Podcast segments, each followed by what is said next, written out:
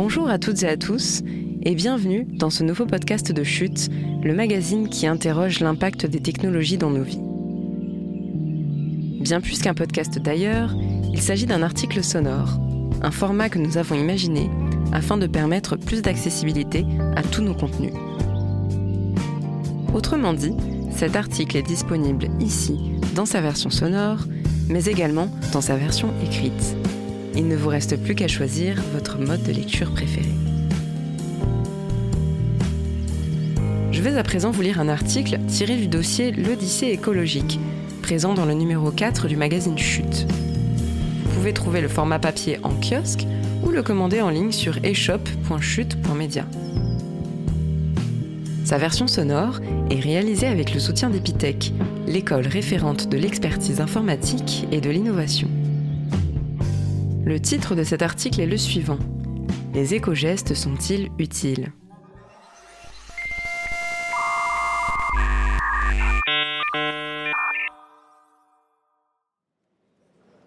Chacun peut agir au quotidien dans sa vie personnelle ou professionnelle pour diminuer son empreinte environnementale numérique. Mais certaines actions sont plus efficaces que d'autres. Tour d'horizon en quelques questions. Combien de temps garder les téléphones et ordinateurs C'est le sujet clé de la pollution liée au numérique. Plus de la moitié des émissions liées au numérique viennent des équipements, notamment les téléviseurs et les ordinateurs. Pointe Alexis Chaillot, responsable de l'engagement citoyen de Greenpeace. Or, selon l'association Halte à l'obsolescence programmée, nous gardons à peine 18 mois notre smartphone, en moyenne. Au total, plus de 53 mégatonnes de déchets électroniques seraient générés chaque année, selon une étude de BNP Paribas 3 Step IT, soit 1000 ordinateurs portables par seconde. La principale façon de réduire son impact environnemental est donc de conserver ses équipements le plus longtemps possible. Garder son ordinateur 4 ans au lieu de 2 permettrait de réduire de moitié son impact. Et prendre le réflexe de recycler son smartphone pourrait beaucoup changer. Selon un rapport du Sénat, 100 millions de téléphones dorment dans nos tiroirs. Un non-sens écologique, alors que, je cite, 24 à 26 millions d'appareils neufs sont mis sur le marché chaque année, pose le groupe Sofies dans une étude de 2019. Résister aux sirènes du marketing et des opérateurs téléphoniques poussant à changer semble impératif. Greenpeace conseille Deux règles d'or.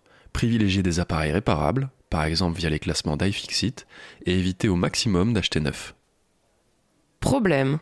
Les bonnes volontés des seuls consommateurs et consommatrices ne suffisent pas, les équipements étant rarement conçus pour durer. Laetitia Vasseur, fondatrice de l'association Halte à l'obsolescence programmée, argue. Leur courte vie est due à des raisons techniques. Batterie qui ne peut pas être changée facilement, vitres cassées, mémoire saturée, mise à jour qui font ramer. C'est sur cela que nous demandons aux fabricants d'agir.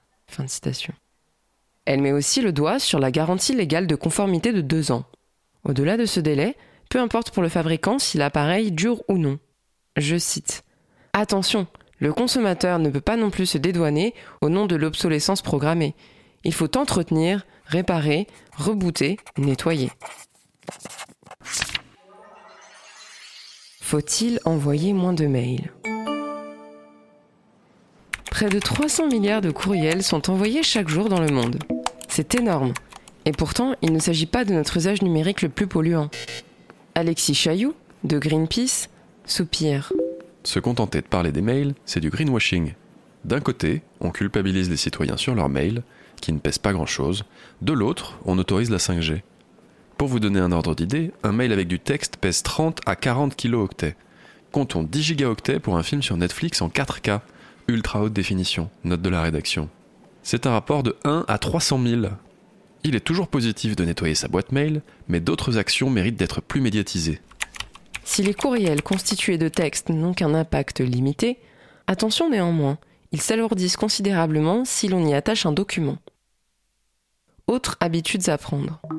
Se désinscrire des newsletters non lus, limiter le nombre de personnes en copie. Et se demander si le mail que l'on s'apprête à envoyer, personnel ou professionnel, est bien utile. Côté messagerie instantanée, mieux vaut utiliser des services utilisant le serveur de l'entreprise. Il est néanmoins possible d'échanger sur Slack ou Discord sans s'autoflageller. les discussions en texte demeurent peu énergivores. Doit-on tout faire passer sur le cloud? Avec son image de nuage, le cloud paraît bien inoffensif. Florence Clément de l'ADEME, Agence publique de la transition écologique, souligne C'est toute la difficulté. On a l'impression que le cloud est virtuel, qu'il s'étend jusqu'à l'infini. Or, les données doivent être stockées dans des data centers. Les centres de données sont connus pour leur empreinte écologique.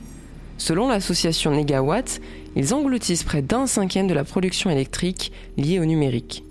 Et le problème ne fait que s'accentuer. Le marché français du cloud est en hausse de 19% rien qu'en 2020.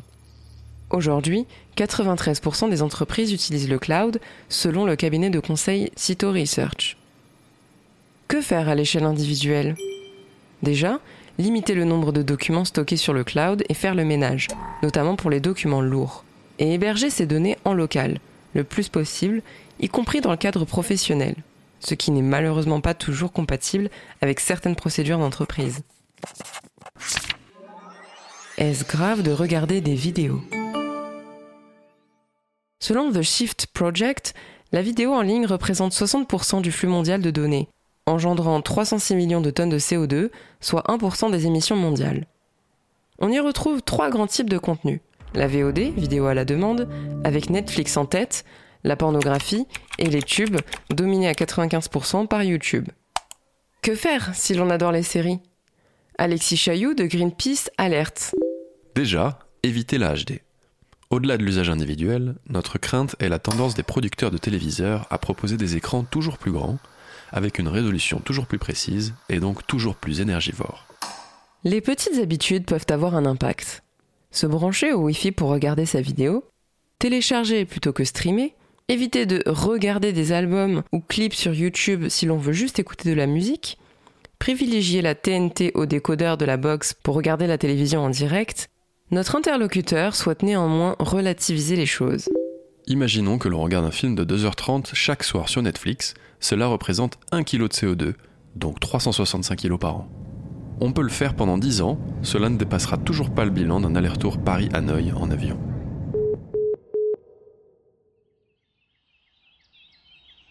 Je vais à présent vous lire l'encadré qui s'intitule Télétravailler, c'est écologique?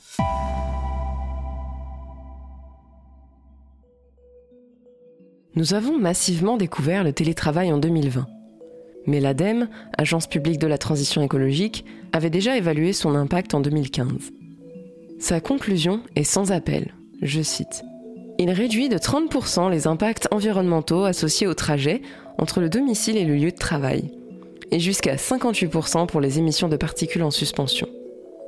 Avec 2,9 jours de télétravail par semaine, cela représente une économie potentielle de 800 kg de CO2 par individu et par an. Si une visioconférence permet d'éviter à certains de traverser le pays en voiture, ou pire en avion, le pari est gagné. En revanche, pour devenir pérenne, ce modèle doit aussi vivre une transition, qui pourrait dans un premier temps polluer massivement. Selon l'étude de BNP Paribas 3 Step IT, 83% des entreprises françaises ont acheté du matériel informatique pour permettre la continuité des équipes. Il faut souvent se procurer de nouveaux équipements, des ordinateurs portables, renouveler le parc, etc d'autant qu'un tiers des décideurs informatiques ne savent pas où partent leurs déchets électroniques. La transition promet donc d'être rude. Heureusement, sur le long terme, malgré l'usage décuplé des réunions en visio et les ordinateurs portables tournant à plein régime, le gain sur le climat est réel. Cela ne dispense pas les télétravailleuses et télétravailleurs d'adopter des gestes de bon sens, comme limiter les réunions en ligne et privilégier les discussions en audio en coupant la vidéo.